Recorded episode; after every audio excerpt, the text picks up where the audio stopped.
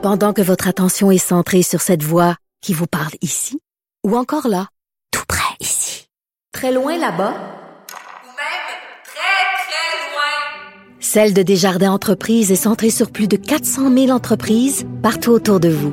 Depuis plus de 120 ans, nos équipes dédiées accompagnent les entrepreneurs d'ici à chaque étape pour qu'ils puissent rester centrés sur ce qui compte, la croissance de leur entreprise.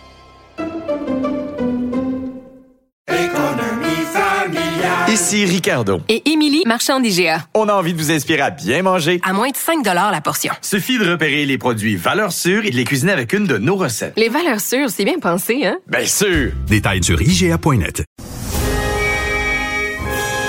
Antoine Robitaille. Il pourrait nous réciter la Constitution canadienne mot par mot. Mais il aime mieux animer son émission. C'est jour de budget fédéral et la lutte au changement climatique est au cœur de ce budget-là. On en parle avec Monique Posé du Bloc québécois. Bonjour. Oui, bonjour, M. Robitaille. Ça fait longtemps que vous suivez ce dossier-là. Euh, dites-moi, est-ce qu'il y a des surprises sur le plan de la lutte au changement climatique dans le, dans le budget?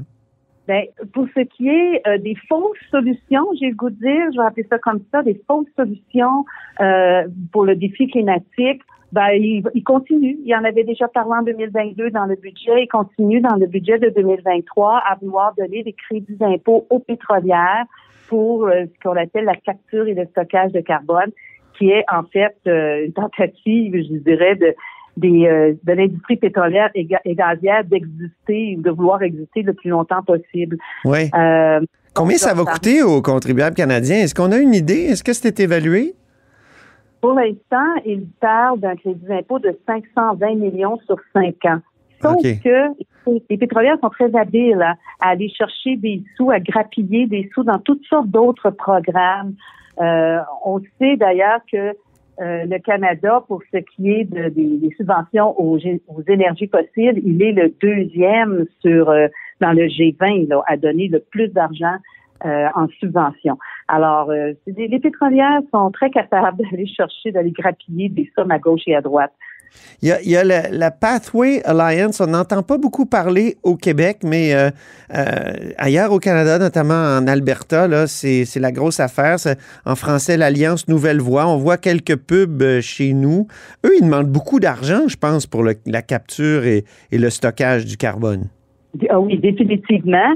Mais vous savez, effectivement, on en entend peu parler, mais il y a des publicités. Il y a des publicités à la radio, il y a des publicités euh, à la télévision de cette organisation-là qu'on connaissait très peu. Alors, euh, eux autres, c'est vraiment un plan qu'ils ont pour pouvoir augmenter la production de pétrole. Alors, ça s'appelle, comme vous l'avez bien dit, l'Alliance Nouvelle Voie. J'écoute vous dire que c'est même leur nom, c'est de l'éco-blanchiment. Oui. Parce qu'en fait, euh, ça regroupe les six euh, géants pétroliers du Canada et qui se servent d'une fausse solution pour justifier, dans le fond, euh, de dire, regardez comme on est fait, euh, on est sur la bonne voie pour atteindre nos réductions des émissions. Alors, euh, ils disent qu'ils veulent sauver la planète, mais moi, je pense qu'ils veulent surtout se sauver la face. Pourquoi, pourquoi c'est une fausse solution, selon vous, le, captage et la capture et le stockage?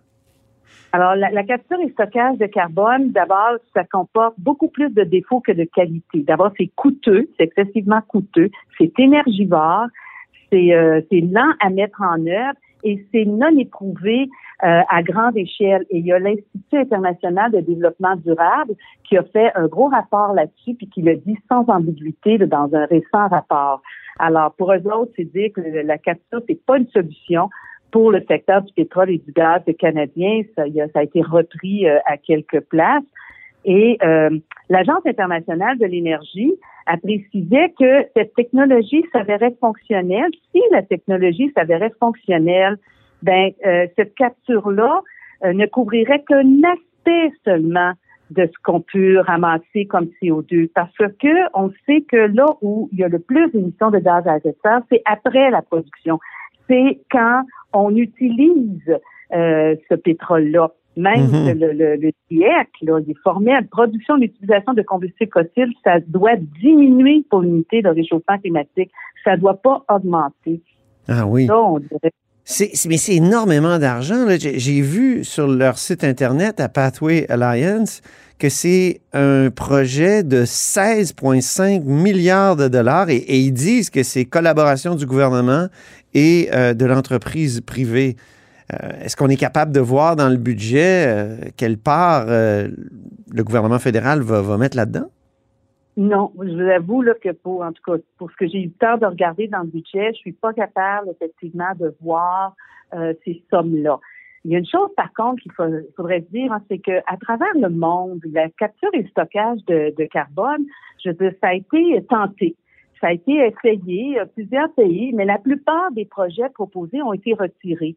Il y avait 149 projets mondiaux qui Oui. devaient stocker du carbone d'ici, euh, et c'est passé, d'ici 2020, ben, il y en a 100 qui ont été carrément annulés. Ah bon?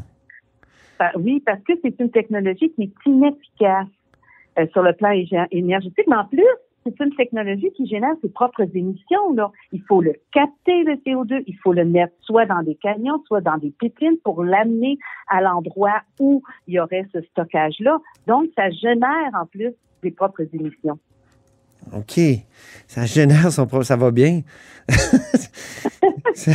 Et, et- et vous avez vu aussi, m'avez-vous dit hors, hors des ondes, qu'il y a un projet de- d'exploitation pétrolière dans l'Arctique aussi qui se retrouve dans le budget? Oui, ben exactement. Ça se retrouve dans. Il y a un document d'accompagnement du budget là, qui euh, donne un énoncé puis des rapports sur les répercussions, sur la diversité, la qualité de vie. Et c'est là que j'ai trouvé ça. Ça s'appelle Exploitation future du pétrole et du gaz extra-côtier dans l'Arctique. Hmm. Et le gouvernement euh, dit que ça va aider principalement les populations du Yukon des territoires du Nord-Ouest.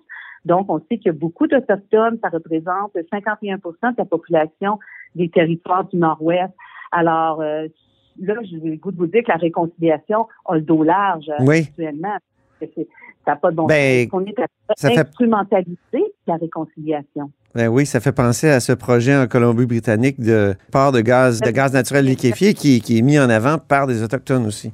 Exactement. Oui. Exactement. Ben, merci beaucoup d'avoir fait un premier euh, compte-rendu comme ça euh, du, du budget et du pétrole et on se reparle sûrement, Monique Posé. Merci. Ben, je vous remercie beaucoup, M. Robitaille. Alors, euh, Je rappelle que Monique Posé est députée du Bloc québécois de Repentigny.